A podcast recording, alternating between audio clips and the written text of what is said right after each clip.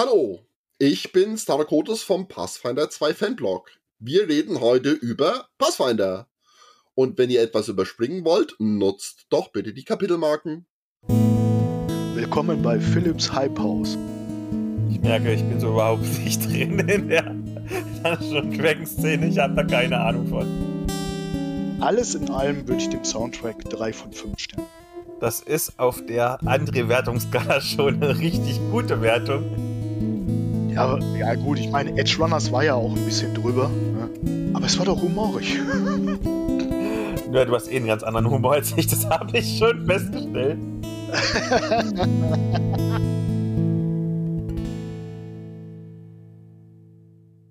Hallo und herzlich willkommen zu dieser neuen Folge des nerdigen Trash Talks mit André und Philipp.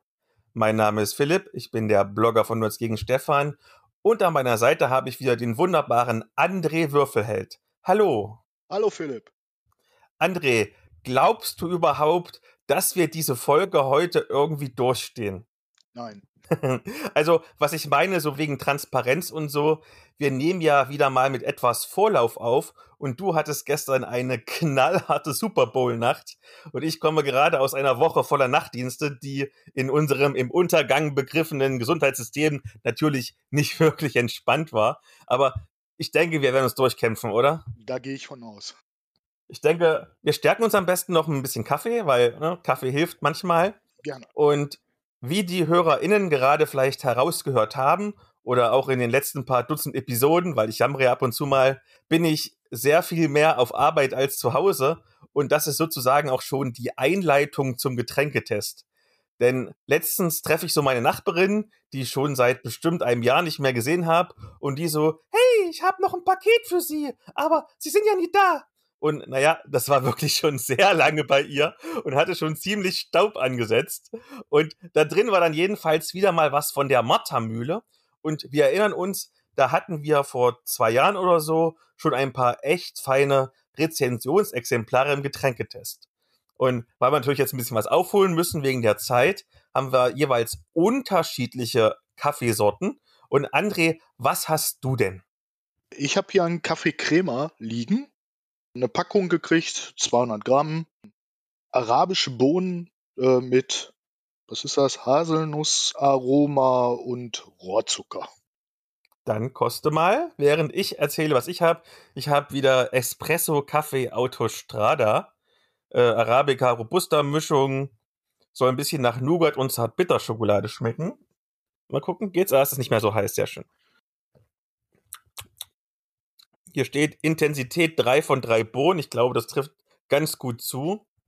Wir haben tatsächlich mal ein bisschen Kritik aus der Kaffeebubble bekommen, denn offensichtlich gibt es eine Kaffeebubble, die gesagt hat, hey, ihr müsst doch irgendwie den Kaffee pur kosten und nicht wie Philipp immer mit Milch und er muss genau 60 Grad haben und, und die Luftfeuchtigkeit muss 10% sein und so weiter und so fort.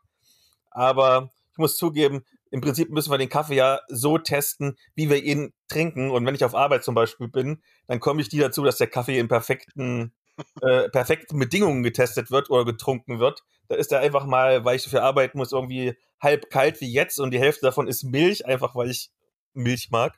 Mhm. Und so wie ich den jetzt gemacht habe, quasi arbeitsmäßig, lauwarm, mit viel Milch und so, ist der gut. Doch, das ist ein schöner Kaffee. Ich weiß nicht, was du für eine Darreichungsform hattest, in Anführungszeichen. Äh, mein, also ich, ich habe ihn jetzt pur geschluckt. Bei mir steht auch drauf zwei von drei Böhnchen. Hm, ich habe so eine ganz leichte Haselnussnote. Kann man sich dran gewöhnen. Meiner ist doch recht stark. Ähm, Nougat schmecke ich nicht raus. Zartbitterschokolade schon, wobei, wenn wir ehrlich sind, irgendwie jeder Kaffee, wenn du lang genug im Mund hin und her schwappelst, dann schmeckt er nach Zartbitterschokolade. Aber eine feine Sache und vielen Dank dafür an die Martha-Mühle, dass die uns immer mit Rezi-Exemplaren versorgt hat. Gut, wir sind gestärkt, der Kaffee ist getrunken.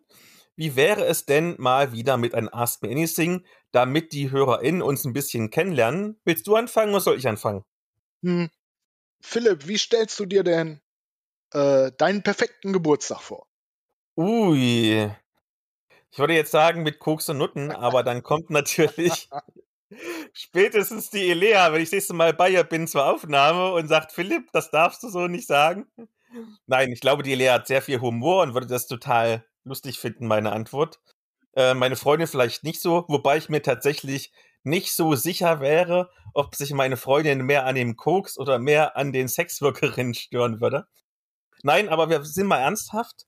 Tatsächlich, was ich gerne mal machen würde, wäre einfach, weiß nicht, ein bisschen grillen oder so und mal endlich wieder, und zwar in voller Besetzung, das sind, glaube ich, mit fünf SpielerInnen, Axis und Allies und Zombies zocken miteinander, weil das ist ein sehr schönes Spiel und also in der ersten Runde irgendwie sind alle noch beschäftigt mit Spielen, aber danach hast du so wenige Einheiten, wo alle gestorben sind, dass du dich problemlos noch unterhalten kannst miteinander und mal so nebenbei quasi mal drei Würfel werfen und nebenbei mal drei kleine Plastikpanzer über die Karte schieben.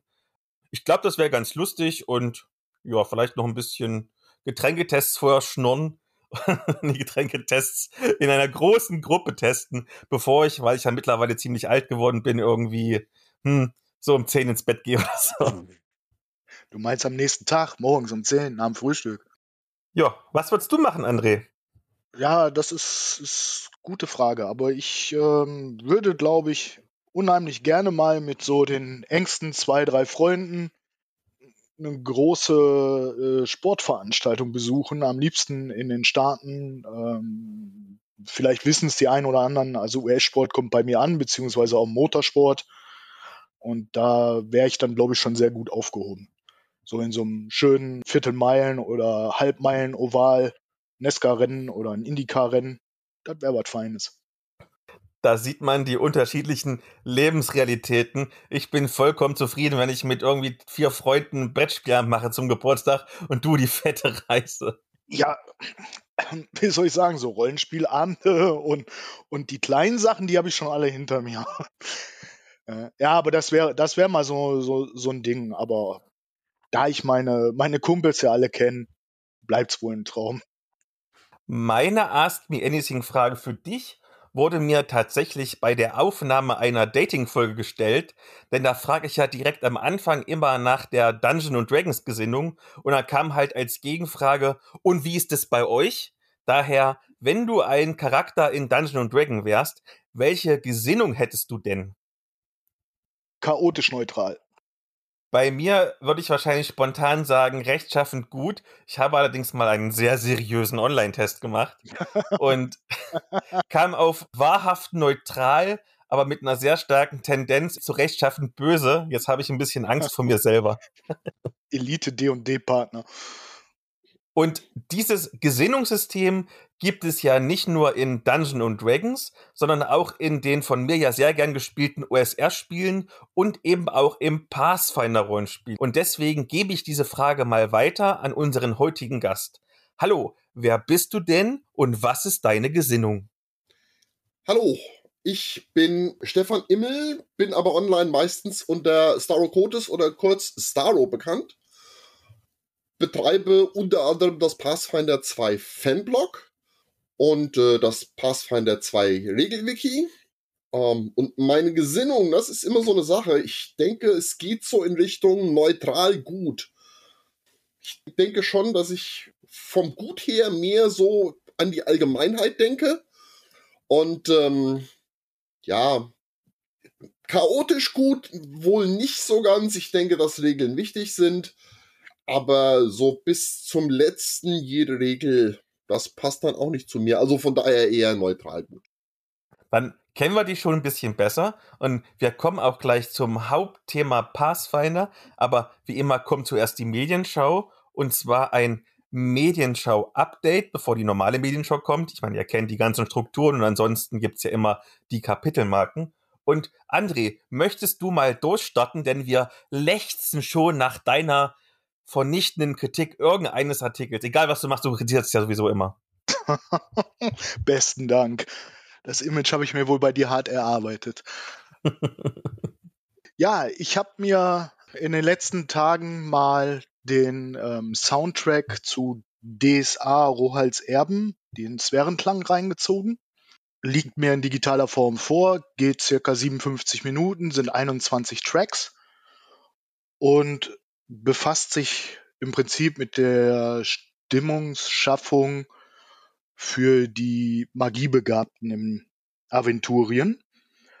Dem Ganzen liegt noch ein 16-seitiges Booklet bei, wo kurz die einzelnen Tracks beschrieben werden, wie die Atmosphäre oder die Stimmung da erreicht werden soll oder welche erreicht werden soll.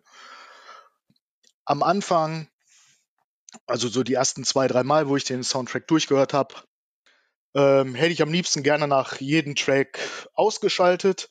Hab mir gedacht, hm, passt nicht. Also die Stimmung, die, die im Booklet beschrieben wird und äh, passt nicht zu dem Sound.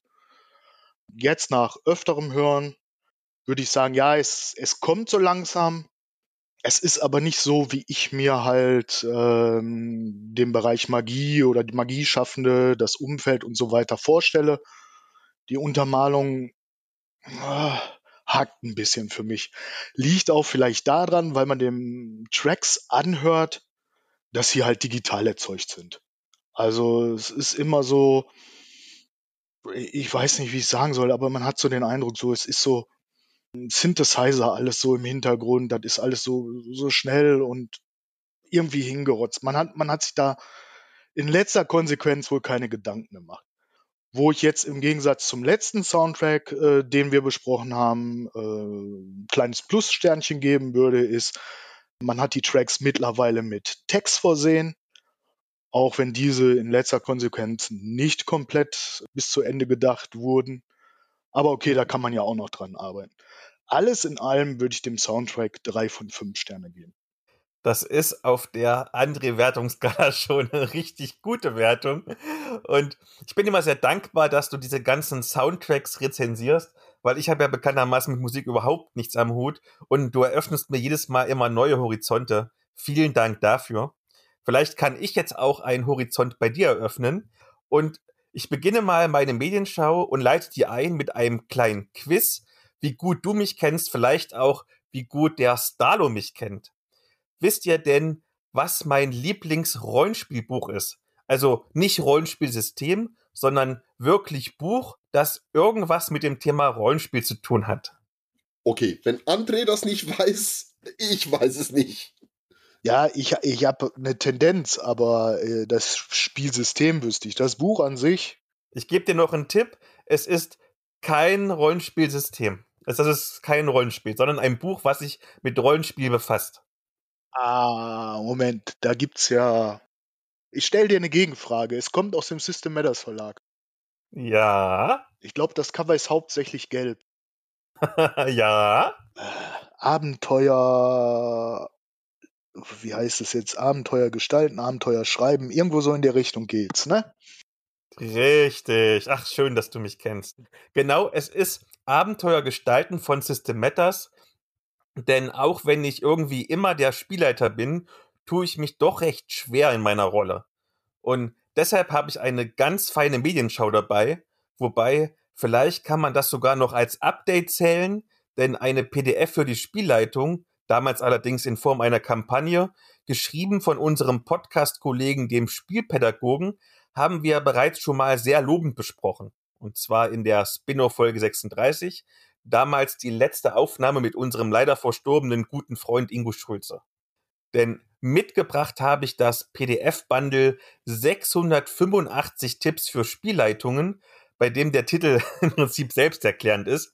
Du hast 288 Seiten mit insgesamt 685 Tipps und Tricks, aber auch Abenteuerideen und so einem Kram, welche der Spielpädagoge in den letzten drei Jahren auf Instagram geteilt hat. Das liest sich sehr interessant. Ich bin ja immer sehr empfänglich für solche Spielleitungstipps. Aber das ist natürlich entsprechend dem Medium Instagram geschuldet recht knapp gehalten. Da werden die Tipps nicht seitenlang ausgewälzt, wie du das halt bei Abenteuer gestalten hast oder etwa bei dem sehr guten Essayband Roll Inclusive, Roll Inclusive, egal, sondern meistens steht da nur ein Satz, maximal zwei, was dann manchmal mit einem konkreten Beispiel unterfüttert wird, was ebenfalls nur ein Satz lang ist, maximal zwei.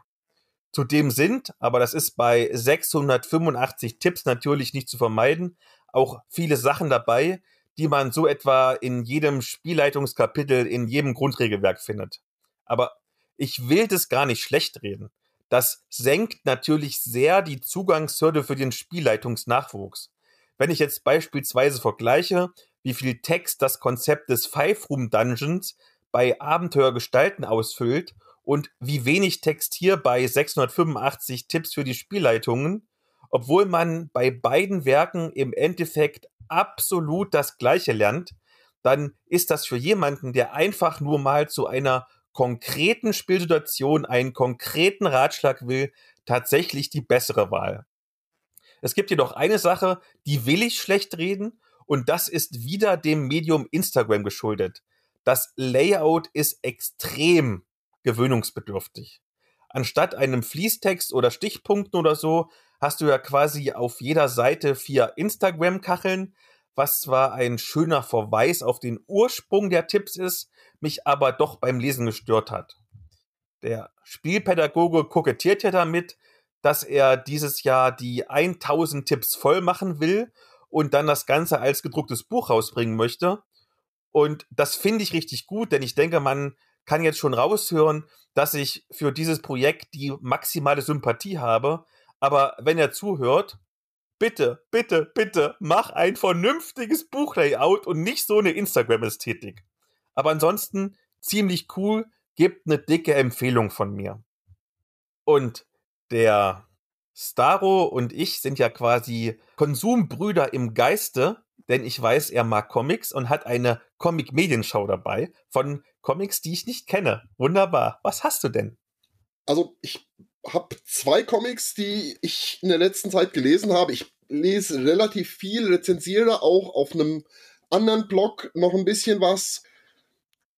Ähm, ein, ein Piratencomic über den berüchtigten Pirat Blackbird, was sich ähm, ja sehr an den tatsächlich historisch belegten Ereignissen orientiert, ist ein französischer Zeichner, der das gemacht hat und auch geschrieben hat.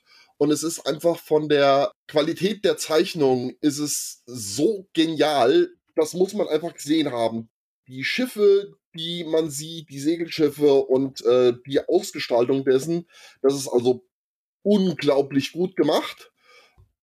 Also das kann ich in jedem Fall nur empfehlen. Ähm, das sieht so geil aus. Ist im Splitter Verlag erschienen und ist auch noch verfügbar. Ähm, der Autor heißt Jean-Yves Delete. Weiß nicht, ob es richtig ausgesprochen ist. Sind zwei Bände, ist auch in diesen beiden Bänden abgeschlossen. Also wer sich ein bisschen für Piraten interessiert, der sollte definitiv da reinschauen. Blackbird habe ich tatsächlich auch schon gelesen und rezensiert. Und ich muss zu meiner Schande gestehen, ich war eher so mittelbegeistert. Ich glaube, ich bin nicht so der ultimative Piraten-Fan. Das haben wir auch schon mal im Podcast besprochen. Das ist eine der ganz wenigen Reihen vom Splitter Verlag oder auch wenn es eine Doppelreihe nur quasi ist, wo ich den zweiten Band dann ausgelassen habe. Jetzt schäme ich mich ein bisschen, weil du hast mich schon so ein bisschen begeistert.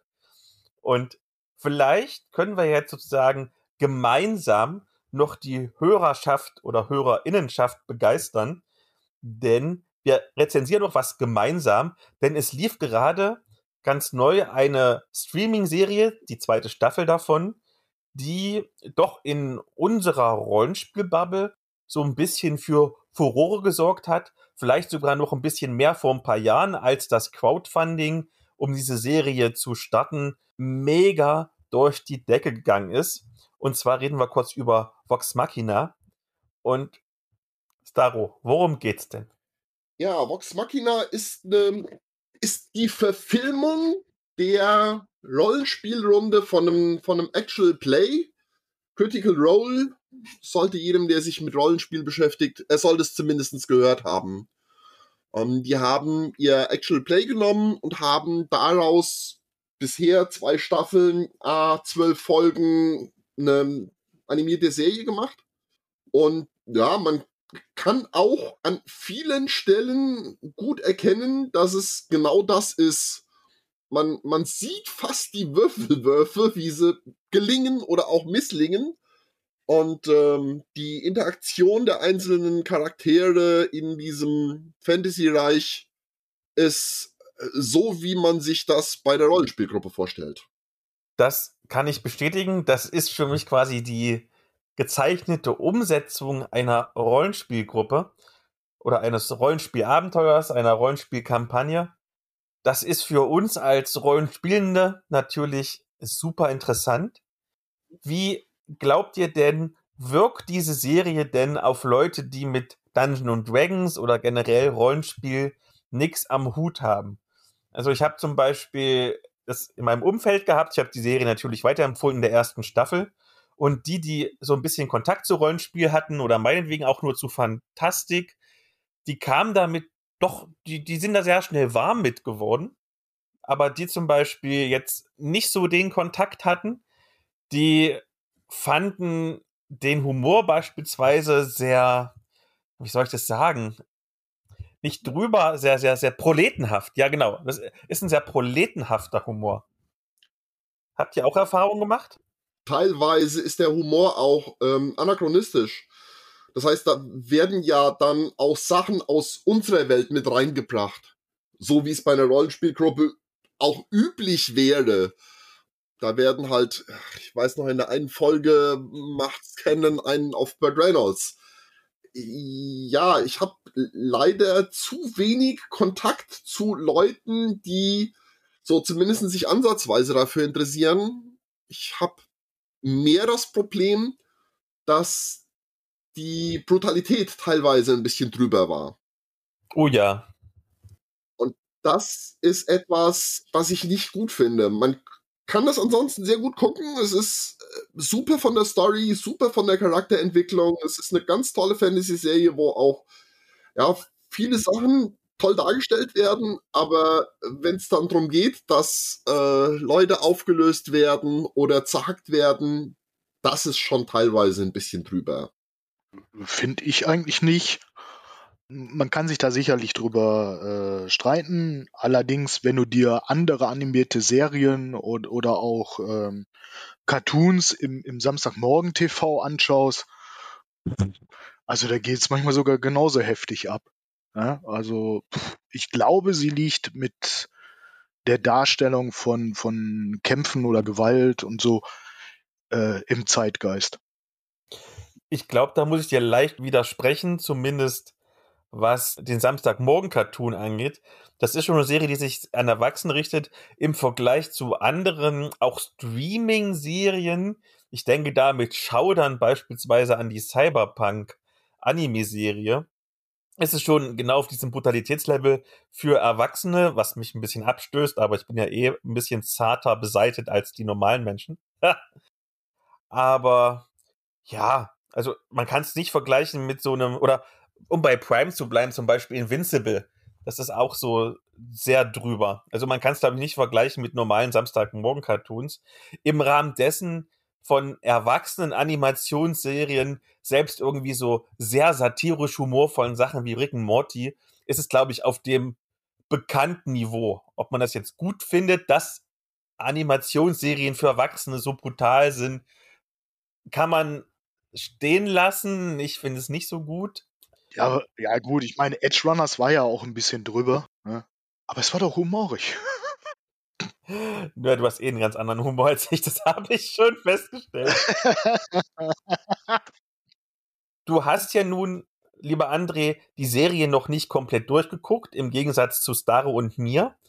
Wie fandest du denn die zweite Staffel im Vergleich zur ersten Staffel? Also ich fand, man hätte sie eigentlich auch als eine Staffel rausbringen können. Also ich fand jetzt, dass sie gut weitergeführt wurde. Also für mich war das okay. Also beide Staffeln waren für mich von der Qualität her gleich. Staro, wie war es bei dir? Ähm, was ich wirklich interessant fand, ist, dass ja, dass es mehr wie eine große Kampagne wirkt. Und ähm, ja, André, ich gebe dir recht, man hätte es als eine Staffel machen können, nur das Doofe ist, ähm, wenn du die letzten beiden Folgen guckst, ich will nicht zu viel spoilern, aber es geht halt weiter. Es muss halt immer irgendwie weitergehen und ähm, von daher haben sie es schon irgendwo aufgeteilt. Die zweite Staffel war auch ein bisschen anders strukturiert. Beim ersten hat man so einen langsamen Einstieg gehabt. Die Bedrohung hat wuchs so langsam und die, die Gruppe konnte so langsam mit der Bedrohung wachsen.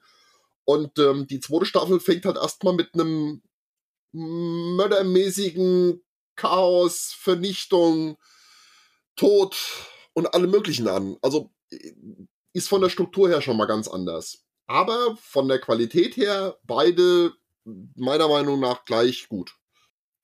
Ich glaube, ohne zu spoilern kann man sagen, dass es um Drachen geht, die versuchen, die Welt irgendwie zu erobern. Ich fand schön an der zweiten Staffel, dass die Charakterentwicklung weitergeht. Gerade auch von so ein paar, ich will jetzt nicht sagen uninteressanteren Figuren, aber ich hatte irgendwie schon so meine FavoritInnen irgendwie in der ersten Staffel, die haben sich entwickelt und jetzt in der zweiten Staffel sind auch ein paar Figuren, die ich nicht so spannend fand, für mich interessanter geworden. Ich fand den Endkampf gegen den Drachen, ich meine, es ist eine Dungeon und Dragon Serie. Ähm, klar, Kampf gegen Drachen super interessant. Das war für mich auch schon das Highlight in der ersten Staffel. Das war da, glaube ich, in der zweiten Folge. Und ich hatte zwischendurch aber mal so ein bisschen, es gab so einen leichten Durchhänger. Ich glaube, das war die Zeit, wo die in der Feenwelt waren. Also, es war nicht schlecht und ich habe mit Interesse geguckt, aber es gab schon Momente, es gab aber, glaube ich, auch in der ersten Staffel allerdings weniger Momente, wo ich mir so gedacht habe, hm, okay, zwölf Folgen, vielleicht zehn Folgen hätten vielleicht auch gereicht. Aber was denkt ihr darüber? Oha, also die, ähm, die Feenwelt-Folge fand ich eigentlich relativ witzig. Gefiel mir ganz gut und was die Charaktere angeht, äh, da, da bin ich bei dir. Da ist es durchaus so, dass, dass man sich in der ersten Staffel so seine Favoriten irgendwo rausgesucht hat. Und ähm, jetzt in der zweiten Staffel ist das so ein bisschen ausgeglichen, weil man ja ein bisschen breiter aufgestellt ist. Die haben alle irgendwo was durchaus Interessantes und auch eine interessante Entwicklung durchgemacht. Da stimme ich zu. Für mich aber, wenn jemand von Amazon zuhört, ich möchte den Soundtrack auf Deutsch haben. Danke. Vielleicht noch die Gretchenfrage. Ich denke, wir werden sie alle gleich beantworten, aber einfach der Vollständigkeit halber und um die gemeinsame Medienshow abzuschließen. Eine dritte Staffel wurde schon bestätigt, ist in Arbeit fiebert ihr der dritten Staffel entgegen oder zumindest um ein bisschen mal ein bisschen, ein bisschen niedriger zu bleiben, werdet ihr sie, wenn sie irgendwann mal kommt, schauen? Auf jeden Fall. Ja, definitiv. Und ich freue mich auch schon auf Mighty Nine. Was ist ein Mighty Nine? Mal so ganz off-topic. Das ist ähm, die äh, andere, ähm, das andere Actual Play, das was nach Vox Machina kam von Critical Role und auch das soll eine Anime-Serie werden.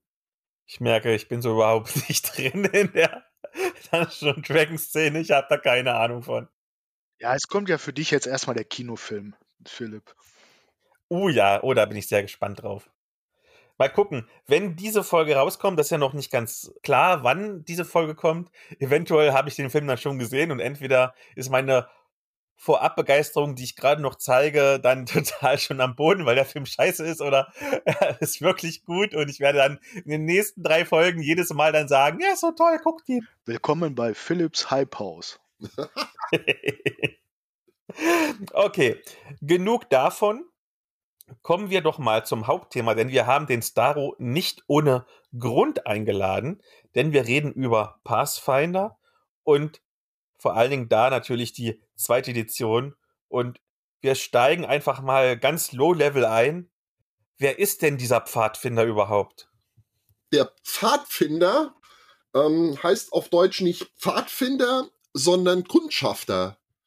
Es gibt in der Welt Golarion, in der Pathfinder Welt Golarion gibt es die Gesellschaft der Kundschafter. Auf Englisch dann Society of Pass, äh, die Pathfinder Society. Und daher kommt der Name. Okay. Mein schlechter Einstiegsgag irgendwie hat nicht gezündet. Worum geht's denn überhaupt bei Pathfinder? Du hast ja schon ein bisschen was gesagt um Kundschaften und so. Ich meine, es hat ja auch irgendwie was mit Dungeons Dragons zu tun. Da werde ich gleich noch zu fragen. Erstmal so ganz allgemein, worum geht's in Pathfinder? Also Pathfinder ist ein sehr, sehr klassisches High-Fantasy-Rollenspiel. Äh, spielt in der Welt Golarion und diese Welt Golarion ist ja, sehr divers. Zum einen gibt's mal so die ganz schrägen Sachen, äh, ein Land, wo eigentlich Barbaren wohnten, ein außerirdisches Raumschiff abgestürzt ist und die Barbaren dort mit irgendwelchen Überresten daraus versuchen, irgendwas anzufangen. Es gibt ein Land, das zusammen mit Teufeln regiert wird. Es gibt einen riesen Dschungel, wo alle möglichen Monster und sonstiges wohnt. Also es ist tatsächlich extrem divers aufgestellt. Und es passt trotzdem irgendwie alles zusammen und das macht das sehr, sehr spannend. Das klingt alles ein bisschen verrückt. Vielleicht genauso verrückt wie die Geschichte von Pathfinder. Denn so wie ich das verstanden habe, ist das ja quasi eine Abspaltung von Dungeons Dragons. Aber willst du es vielleicht mal genauer erklären? Gerne. Vor vielen, vielen Jahren kam Wizards of the Coast, äh, of the Coast auf die Idee, ähm, eine D&D vierte Edition zu machen. Wir hatten bis dahin die äh, Dungeons and Dragons 3.5, das war sehr erfolgreich. Und dann haben sie gemeint, wir würden jetzt gerne eine vierte Edition machen. Zu dieser Zeit hat eine Firma Paizo schon eine Zeit lang für Wizards of the Coast das Dungeons und das Dragons Magazin herausgebracht. Das durften sie irgendwann nicht mehr und dann haben sie sogenannte Abenteuerpfade. Also sechs Bände, wo eine Kampagne erzählt wurde, haben die rausgebracht. Und als dann Wizards of the Coast sagte, so, wir machen jetzt eine komplett neue Edition und diese Edition auch irgendwie bei den äh, Spielern nicht so gut ankam, hat Pathfinder gesagt, also Paizo hat dann gesagt, wir gehen jetzt her und machen ein eigenes System, was sehr stark auf D&D 3.5 basiert. Und haben dann dieses Regelwerk rausgebracht, Pathfinder, und haben mit diesem Pathfinder und diesen Abenteuerpfaden und ihrer eigenen Welt Golarion sogar kurzfristig Wizards of the Coast in den Verkäufen übertroffen. Uiuiuiuiui. Also, ich verstehe das richtig, dass die erste Edition noch recht nah dran war, quasi am 3.5er Dungeon und Dragons. Ja.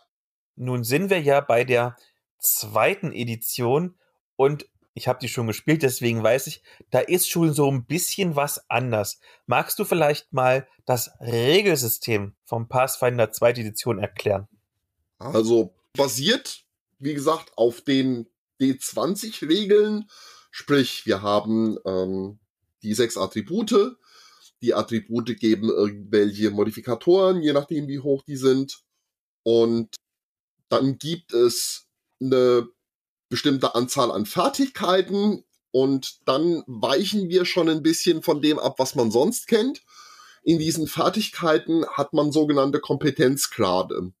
Ähm, gibt's geübt, Experte, Legende und Meister, äh, Meister und Legende, so rum. Und das gibt dann nochmal einen entsprechenden höheren Bonus. Und was noch wichtig ist bei der Charaktererschaffung und der Charakterweiterentwicklung, es gibt Talente. Und Pathfinder basiert sehr stark neben den Fertigkeiten auch auf diesen Talenten, womit man dann seinen Charakter sehr individuell gestalten kann. Und da dieses System ähm, sehr stark ausbaufähig ist und auch mit jedem Buch dann schon mal neue Talente, es neue Talente gibt für irgendwas, kann es gut passieren, dass ein zwergischer Kämpfer, der von Spieler 1 erstellt wurde, sich signifikant von einem Zwergenkämpfer, der von Spieler 2 erstellt wurde, unterscheidet, schlicht und einfach, weil die über die Talente so unterschiedlich gemacht wurden. Du kamst ja gerade auf die, auf die Fertigkeiten und die Talente und so weiter zu sprechen. Wie lange brauchst du denn, um einen Charakter zu erstellen? Also, um Charakter zu erstellen, braucht man, ich denke, eine Stunde, wenn man sich konzentriert. Das größte Problem ist dabei tatsächlich, das Konzept zusammenzubekommen dass mittlerweile doch eine relativ große Anzahl an Büchern gibt und dementsprechend eine relativ große Anzahl an Abstammungen, das was man vorher vielleicht als Rassen kannte, die man dann auch noch mit entsprechenden Herkünften, da gibt's dann auch ja, sogenannte vielseitige Herkünfte, wie zum Beispiel ein Vampir oder ein Tiefling, die man dann wieder auf alle Abstammungen machen kann. Und dann gibt's noch Klassen, und bis man da das rausgefunden hat, was einem interessiert, das dürfte wohl die größte Herausforderung sein. Aber wenn man das einmal hat, geht das mit der Charaktererstellung doch relativ ähm, schnell. gibt's zehn einfache Schritte und dann hat man auch schon einen Stufe 1 Charakter erstellt. Also sprich, wenn du jetzt neu anfängst, Basisbuch oder also Grundregelwerk oder gibt es eine Startbox, wenn du nach dem Schema erstellst, bist du ungefähr in einer Stunde durch, sagst du. Ja, es gibt eine Einsteigerbox. Das sind die vollwertigen Regeln, aber nicht alle Optionen. Ja, ja, gut, dafür Einsteigerbox. Ne? Genau, es ja. gibt nur drei Abstammungen und vier Klassen. Das ist aber auch mit der Absicht so, um es nicht am Anfang gerade zu kompliziert machen. Im ähm, Grundregelwerk werden es dann schon mehr. Und wie gesagt, mit ähm, allen Regelbüchern kommt dann irgendwie wieder was Neues dazu. Die, die Einsteigerbox ist aus deiner Sicht empfehlenswert oder? Ja, die ist sehr empfehlenswert, weil man sehr viel für sein Geld bekommt. Okay, heißt? Es ist ein Solo-Abenteuer drin. Es ist ähm, eine genaue Erklärung drin, wie Rollenspiel funktioniert. Es ist ein Abenteuer drin, wo auch der Spielleiter an die Hand genommen wird. Hallo, lies jetzt deinen Spielern das vor. Jetzt müssen sie diese Probe machen. Das funktioniert so und so. Und es sind Battle Maps drin, es sind Würfel drin, es sind Aufsteller drin. Also tatsächlich alles, was man zum Spielen braucht. Dann lass uns mal konkret werden. Jetzt haben wir in mühseliger Kleinarbeit unseren Charakter erstellt. Und wir spielen unser erstes Abenteuer und sagen wir mal, ich laufe durch einen Dungeon, durch eine Höhle und da steht mir plötzlich ein Goblin gegenüber. Wie würde denn so eine Kampfrunde ablaufen? Also von der Probenmechanik her. Von der Probenmechanik gibt es bei Pathfinder keine unterschiedlichen Aktionen, wie man das vielleicht aus Dungeons and Dragons oder aus Pathfinder 1 kennt, sondern in Pathfinder 2 gibt es Aktionen. Und zwar hat jeder Charakter pro Runde drei Aktionen. Es gibt freie Aktionen, das ist halt irgendwas fallen lassen zum Beispiel. Und es gibt Reaktionen. Das muss halt ausgelöst werden. Und pro Runde hat jeder Charakter noch eine Reaktion. Und über dieses System läuft dann auch der Kampf oder so eine Kampfrunde ab. Wenn man also sagt zum Beispiel, man möchte sich jetzt bewegen, dann kann man eine Aktion ausgeben für die Bewegung. Dann kann man diese entsprechende Bewegungsreichweite, die jeder Charakter hat, kann man sich bewegen. Und dann kann man vielleicht noch eine Aktion ausgeben, um anzugreifen. Und dann muss man sich überlegen, möchte man nochmal angreifen und beim zweiten Angriff in einer Runde gibt's schon einen Malus auf den Angriffswurf. Und gerade durch diese ähm, Mali, die es auf die Angriffswürfe gibt, macht es oftmals keinen Sinn, einfach dreimal in der Runde zuzuhauen, weil spätestens beim dritten Angriff ist die Wahrscheinlichkeit, dass die man trifft, sehr gering. Und dann sollte man sich schon überlegen, was kann ich mit meiner dritten Aktion noch anfangen? Und dann kommen unter anderem die Talente ins Spiel. Und Zauber funktionieren genauso. Zauber verbrauchen auch entweder ein, zwei oder drei Aktionen und lösen dann entsprechend irgendwas aus. Das ist nun vermutlich eine Frage, die die meisten HörerInnen aus unserer Bubble schon wissen, aber der Vollständigkeit halber, ich vermute, das wird mit einem W20 gespielt und die anderen Würfel, die es so gibt, W12 und W10 und W8 und W4 und so weiter und so fort, sind dann für die Waffen zuständig. Genau. Also alle Proben, jedes Mal, wenn ich irgendwas tun möchte und einen Erfolg äh, brauche, würfel ich mit einem W20 und muss dann äh, damit über einen gewissen Wert würfeln. Also, wenn ich zum Beispiel jetzt angreifen möchte, schaue ich, wie gut kann ich mit meiner Waffe umgehen, errechne mir so einen Modifikator und mit diesem Wurf plus dem Modifikator muss ich über die Rüstungsklasse des Gegners kommen oder die genau treffen. Und wenn ich dann äh, zum Beispiel, der Gegner hat eine Rüstungsklasse von 17, ich würfel, addiere meinen Modifikator drauf, habe eine 19, dann habe ich getroffen. Habe ich aber insgesamt eine 27, habe ich einen kritischen Treffer. Dann wird der Schaden verdoppelt. Und ähm, diesen kritischen Treffer habe ich auch, wenn ich eine 20 würfel. Genauso, wenn ich eine 1 würfel, habe ich einen kritischen Fehlschlag. Und wenn ich um 10 drunter bin, habe ich auch einen kritischen Fehlschlag.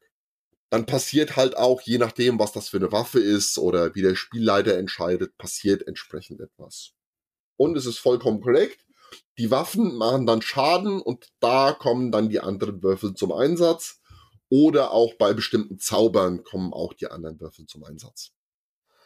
Nun ist das Konzept dieser Trash-Talk-Folgen, die André und ich machen, ja, dass wir quasi uns unbekannte Systeme vorgestellt bekommen, so wie du es gerade machst. Ich muss allerdings gestehen, ich habe schon tatsächlich die Einsteigerbox, über die ihr gesprochen habt, schon ausführlich gespielt vom der Pathfinder zweiten Edition und habe zumindest, wenn ich es auch genommen habe für ein anderes OSR-System, letztens erst ein Pathfinder Abenteuer gespielt.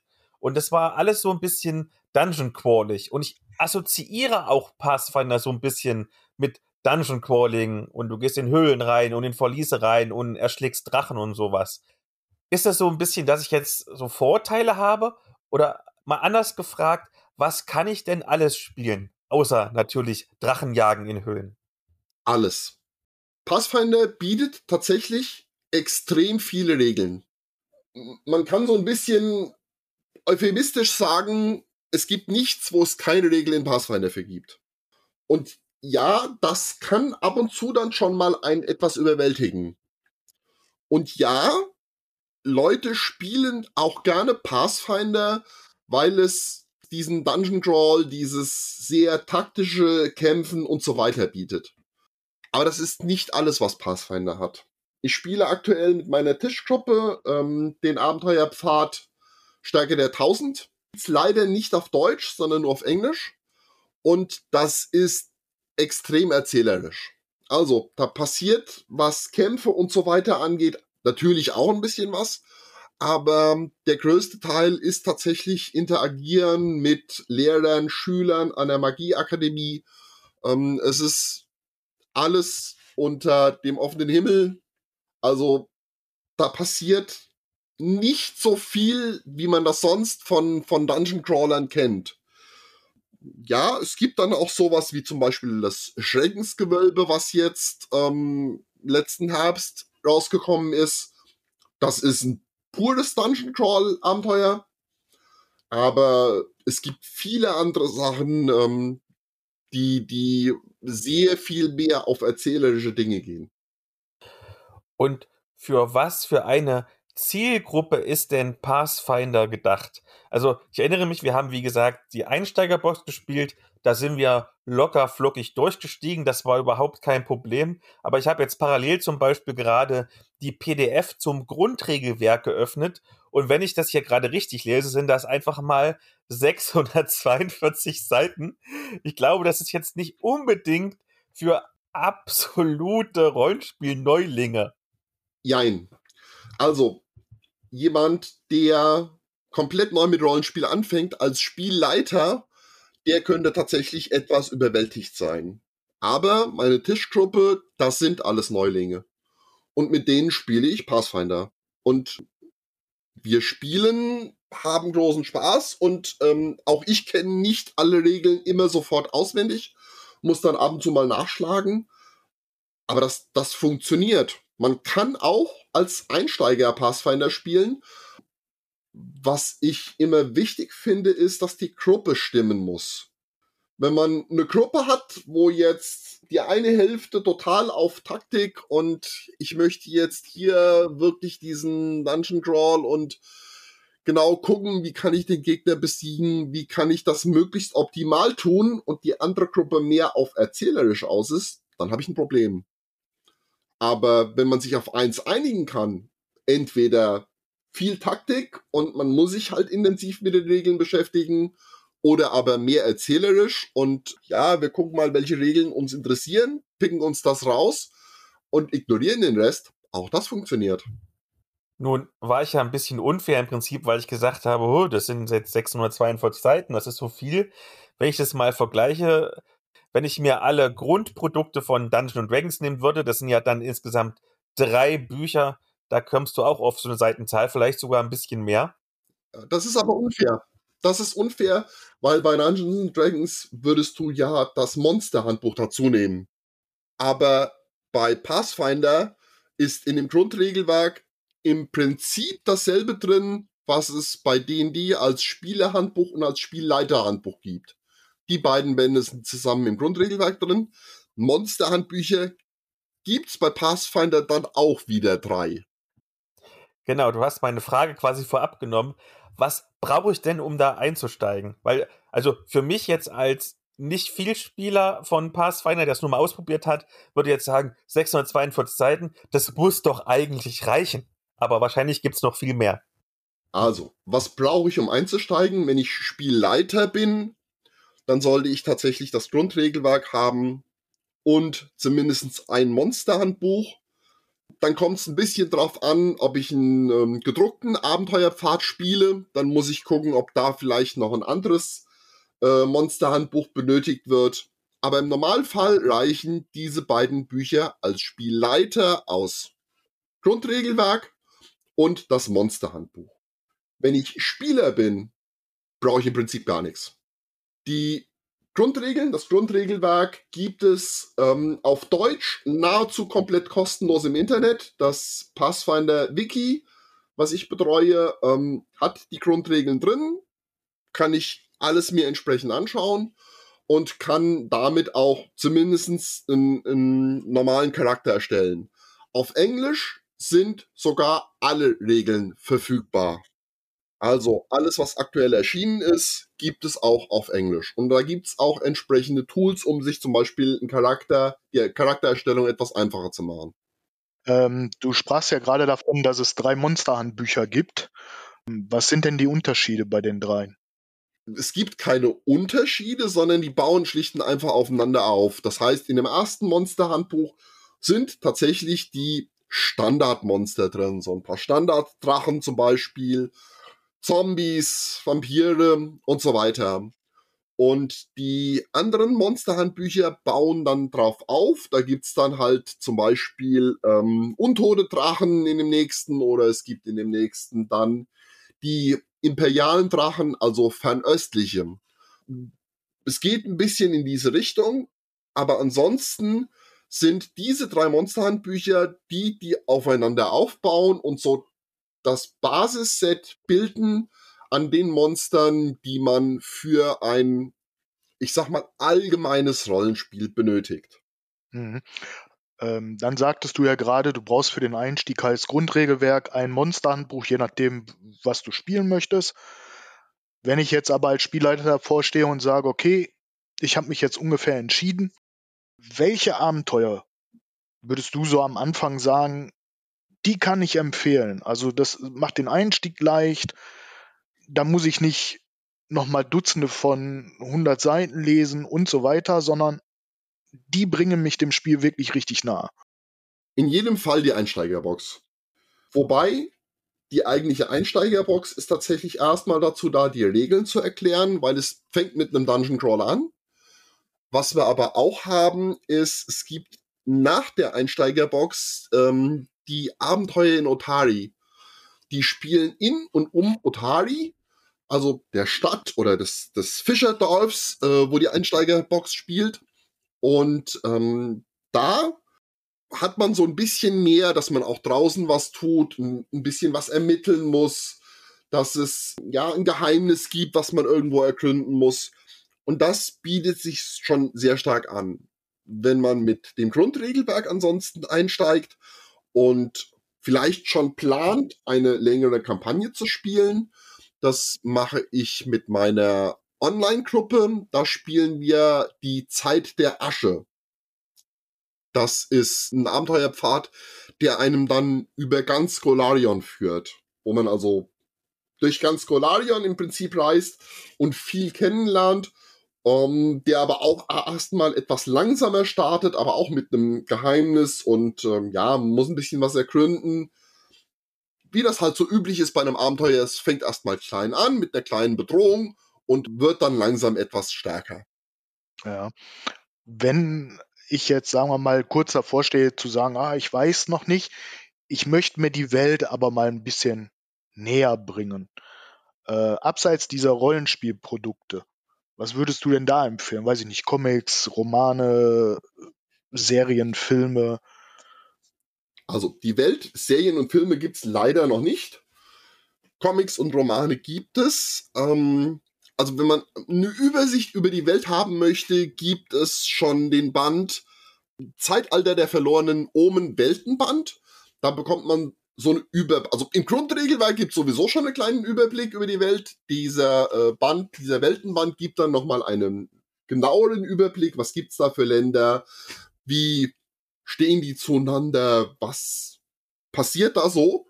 Und wenn man sich einfach mh, hm, ja ein bisschen mehr damit beschäftigen möchte, es gibt eine ganze Reihe an Comics, die sehr, sehr gut sind. Die sind leider auf Deutsch aber nicht mehr so einfach zu bekommen.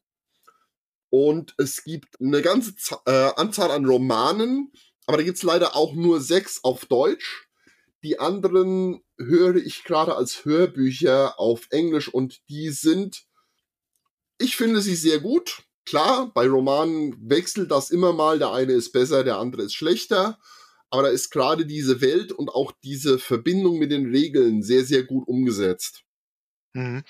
Und wenn du jetzt mal in dich gehst und mal ehrlich bist, wo liegen die Schwächen von Pathfinder 2? Die Schwächen von Pathfinder liegen tatsächlich in der Mächtigkeit. Dadurch, dass es, wie ich eben sagte, für alles Regeln gibt, ähm, ist das am Anfang erstmal sehr abschreckend. Und ähm, das kann auch dazu führen, dass Leute dann, ja, auf Englisch sagt man Rules Lawyer, dass die halt versuchen, mit aller Gewalt jede Regel zu kennen und jede Regel auszunutzen. Das kann dann schon mal den Spielfluss stören. Und ähm, das ist etwas, was ich glaube, etwas problematisch ist. Jetzt gibt's ja im Englischen schon viel, momentan wird ja auch auf Deutsch gut produziert. Wie ist denn die Qualität der deutschen Bücher, also Übersetzung, Satz und so weiter? Vom Design her, vom Satz her und wie es aussieht und so weiter äh, unterscheiden sich die deutschen Bücher in keinster Weise von den englischen und die Qualität ist extrem hoch. Paizo macht, was das angeht, ähm, mit Zeichnungen, mit Aufbau, mit auch Inhalt eine hervorragende Arbeit, kann man nicht anders sagen. Bei der Übersetzung haben wir letztes Jahr leider bei dem Band Zahnräder und Zunderbüchsen ein ähm, starkes Problem gehabt, was die Übersetzung angeht. Da ist offensichtlich irgendwas zwischen Übersetzer, Layout, Korrektorat schiefgelaufen. Das ähm, hat Ulysses aber auch so kommuniziert. Und da hat es auch Konsequenzen gegeben. Ansonsten sind die Übersetzungen gut. Was viele Leute immer gerne kritisieren, ist, dass Begriffe und Namen eingedeutscht wurden. Das macht es für mich aber tatsächlich ja ein bisschen, bisschen griffiger, ein bisschen immersiver. Wir haben zum Beispiel jetzt das neue Crowdfunding, was, wenn jetzt ausgestrahlt wird, wahrscheinlich schon wieder vorbei ist, die Gesetzlosen von Alkenstein. Äh, ja klar, Alkenstein heißt im Original Alkenstar, aber äh, Alkenstein passt halt einfach besser wenn ich auf Deutsch rede, wenn ich auf Deutsch spiele und ich dann auch mit diesen deutschen Namen arbeite. Das gefällt mir sehr viel besser. Hm, ja gut, da streiten sich ja die Geister, ob man jetzt Eigennamen übersetzt oder nicht. Ja. Ne? Also ich sehe es bei mir, ich finde es immer schwierig. Äh, beste Beispiel dafür sind immer noch die Eindeutschungen der äh, Originalnamen bei Star Wars. Oder auch so ganz bekannte Zitate, wenn du im Kino sitzt und du guckst der Terminator an und du weißt, jetzt müsste kommen, I'll be back und er guckt dich an und sagt, ich komme zurück oder ich komme wieder. Äh, ja, besten Dank. Ähm, aber gut, das ist Geschmackssache. Ne? Dann kommen wir mal wieder zurück zum Thema, ihr der André noch ein bisschen abschweift. Wie ist denn der Stand von Pathfinder 2? Also, du hast ja am Anfang gesagt, dass es mal eine Phase gab, da war Pathfinder, damals noch die erste Edition, sogar stärker als Dungeons Dragons, haben sich die Machtverhältnisse wieder zurückverschoben, dass quasi Pathfinder das kleinere Produkt ist, oder ist es immer noch dominierend? Nein, das ist mittlerweile das kleinere Produkt. Dungeons Dragons, also Wizards of the Coast, hat mit der fünften Edition eine hervorragende Arbeit geliefert und ähm, konnte da dann auch schnell wieder die Marktmacht erobern. Und ähm, ja, war seitdem bis zum 5. Januar war es, glaube ich, unangefochten an der Spitze. Das hat sich jetzt durch die OGL-Situation vielleicht geändert. Um das wirklich festzustellen, müssen aber noch ein paar Monate ins Land gehen. Ähm, seit der, ähm, dem OGL-Debakel, wo äh, Wizards of the Coast angekündigt hat, sie wollen da an die Lizenzen irgendwas ändern, hat Pathfinder auch in der zweiten Edition wieder erheblich zugelegt. Ähm, die haben innerhalb von zwei Wochen den Vorrat von acht Monaten ausverkauft am Grundregelwerk. Und Pathfinder war auch davor jetzt nicht unbedingt klein. Die waren nah D&D immer noch die zweite Macht am Markt. Lange Zeit. Also, das heißt schon was. Und wie ist die Situation in der deutschen Szene? Also als Beispiel, wenn ich zum Beispiel auf eine Convention oder so gehe und ich nehme mein DSA-Regelwerk mit oder mein Xulu-Regelwerk oder jetzt neuerdings mein D&D-Regelwerk, dann finde ich eigentlich immer eine Spielgruppe. Wie ist das bei Pathfinder? Bei Pathfinder ist es noch nicht ganz so. Das ändert sich jetzt auch gerade und ich tue mein Möglichstes, da was zuzugeben. Ähm, in Deutschland ist es durchaus so, dass die anderen Systeme, klar, DSA sehr viel bekannter ist und Pathfinder jetzt vielleicht ein bisschen auch bekannter wird. Und das finde ich schon ein bisschen schade, ähm, gerade weil Ulysses sich auch sehr viel Mühe gibt. Ähm, darf nicht vergessen, dass die bei allem, außer Zubehör, Pathfinder liefert im Englischen auch sehr viel Zubehör, zum Beispiel Monsterkarten, wo für den Spielleiter dann auf einer Karte auf der Vorderseite das Bild, auf der Rückseite die Werte des Monsters sind, so dass der Spielleiter nicht mehr blättern muss, sondern nur die Monster direkt in der Hand hat, die er braucht. Ähm, oder Zauberspruchkarten, da gibt es sehr viel Zubehör. Das gibt es im Deutschen nicht, weil sich das hier irgendwie nicht so verkauft hat. Und auch die Abenteuerpfade gibt es nur ausgewählt, aber alles andere, ähm, was Regelbücher betrifft oder Weltbeschreibung, das gibt es komplett auf Deutsch ähm, mit einem Versatz von sechs bis sieben Monaten. Du hast mal vorhin einen Begriff erwähnt, und den habe ich eigentlich erst verdrängt, weil ich hier irgendwelche Fragen gestellt habe und habe zugehört, wie André dir Fragen stellt. Aber der Begriff hat sich irgendwie ein bisschen eingebrannt und ich erinnere mich, das habe ich schon mal gehört, nämlich Pathfinder Society. Weil ich glaube, mein erstes Mal, damals noch die erste Edition, habe ich bei der Pathfinder Society auf einer Convention gespielt. Was ist denn das?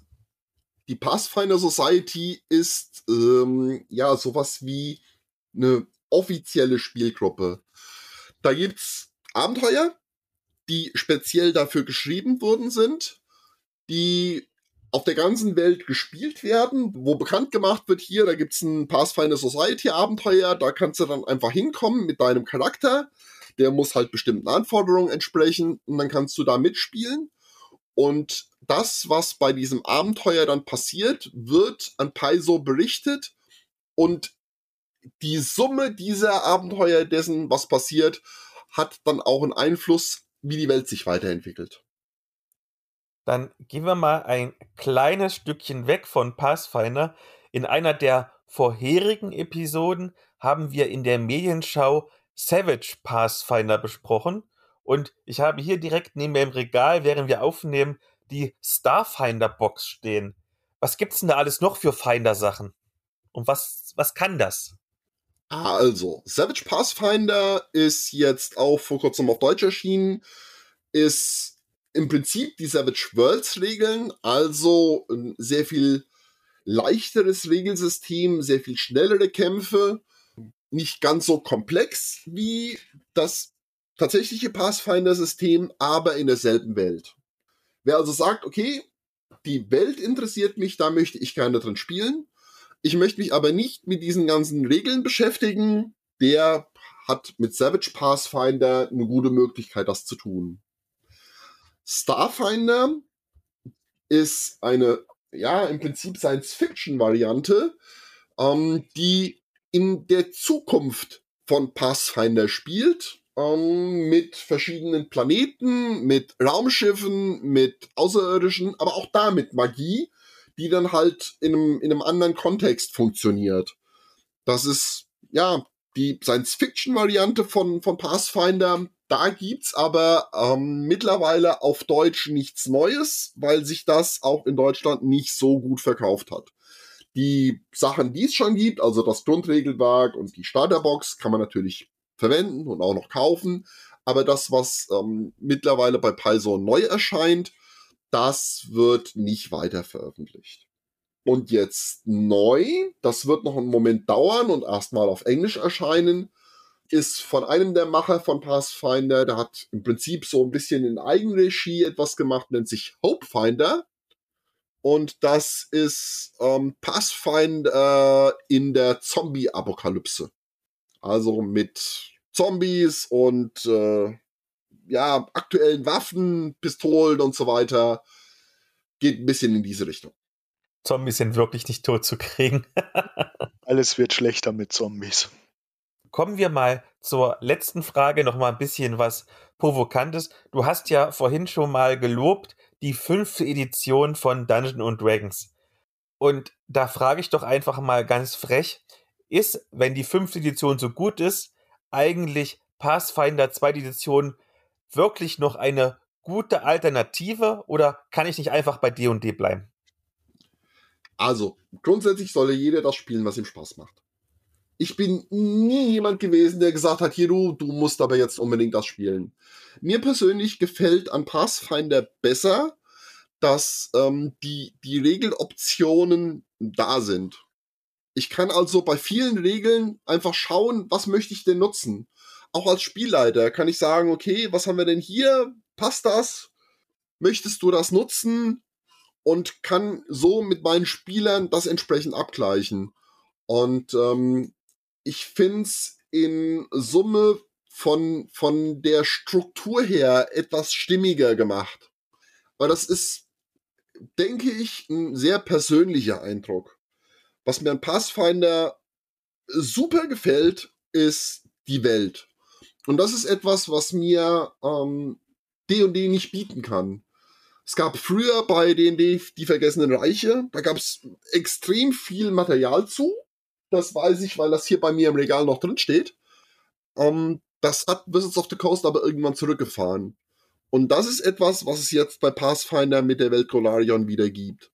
Eine eine wirklich lebendige Welt, die glaubwürdig ist, die einfach stimmig ist und die so liebevoll gestaltet ist, ähm, dass man, dass man einfach jedes Mal ein Stück mehr davon erfahren will.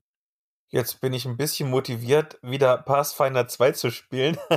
vielen, vielen lieben Dank, dass du quasi mich motiviert hast. Ich denke, ich kann auch im Namen von André vielen lieben Dank sagen, oder André? Ja, darfst du. Und dann wünschen wir den HörerInnen natürlich wieder eine gute Zeit. Wenn ihr Bock habt, fünf Sterne bei iTunes und bei Apple und äh, Spotify und den ganzen Kram, Kommentare und abonnieren. Ihr wisst, wie das alles funktioniert. Und wenn ihr eh dabei seid, gerade im Internet rumzusurfen, könntet ihr vielleicht auch mal auf dem Pathfinder 2e Fanblog vorbeigehen. Und da darf der Staro noch kurz sagen, was der kann und sich natürlich noch herzlich verabschieden. Ja, also zum einen betreue ich das Pathfinder 2 Fanblog unter www.pathfinder2.de, wo ich immer so ein bisschen die Neuigkeiten rund um Pathfinder, alles was damit zu tun hat und ähm, was es irgendwie berührt, ähm, zu posten. Dann haben wir noch das Regelwiki, was ich schon mal angemerkt habe, unter wiki.pathfinder2.de, wo aktuell das Grundregelwerk drin ist und wenn ich mal ein bisschen Zeit bekomme, auch die anderen Regelbücher noch mit reinkommen werden, so nach und nach. Und ansonsten bedanke ich mich recht herzlich, dass ich hier sein durfte. Fand das ein sehr interessantes Gespräch und wünsche auch Hörerinnen und Hörern alles Gute. Links wie in den Show Notes und tschüss. Tschö mit Ö.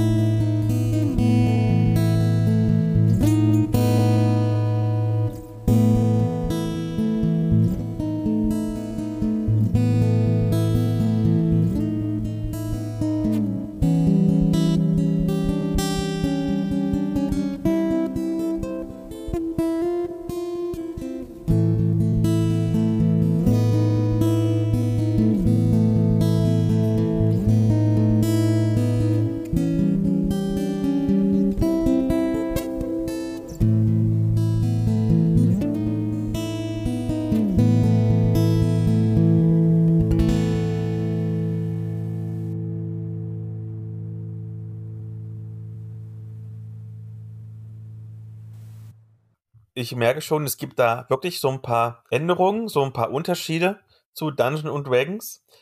Aber Jetzt habe ich vergessen, was ich fragen wollte. ich muss mehr Kaffee trinken. Sekunde, Sekunde, Sekunde. Was wollte ich fragen?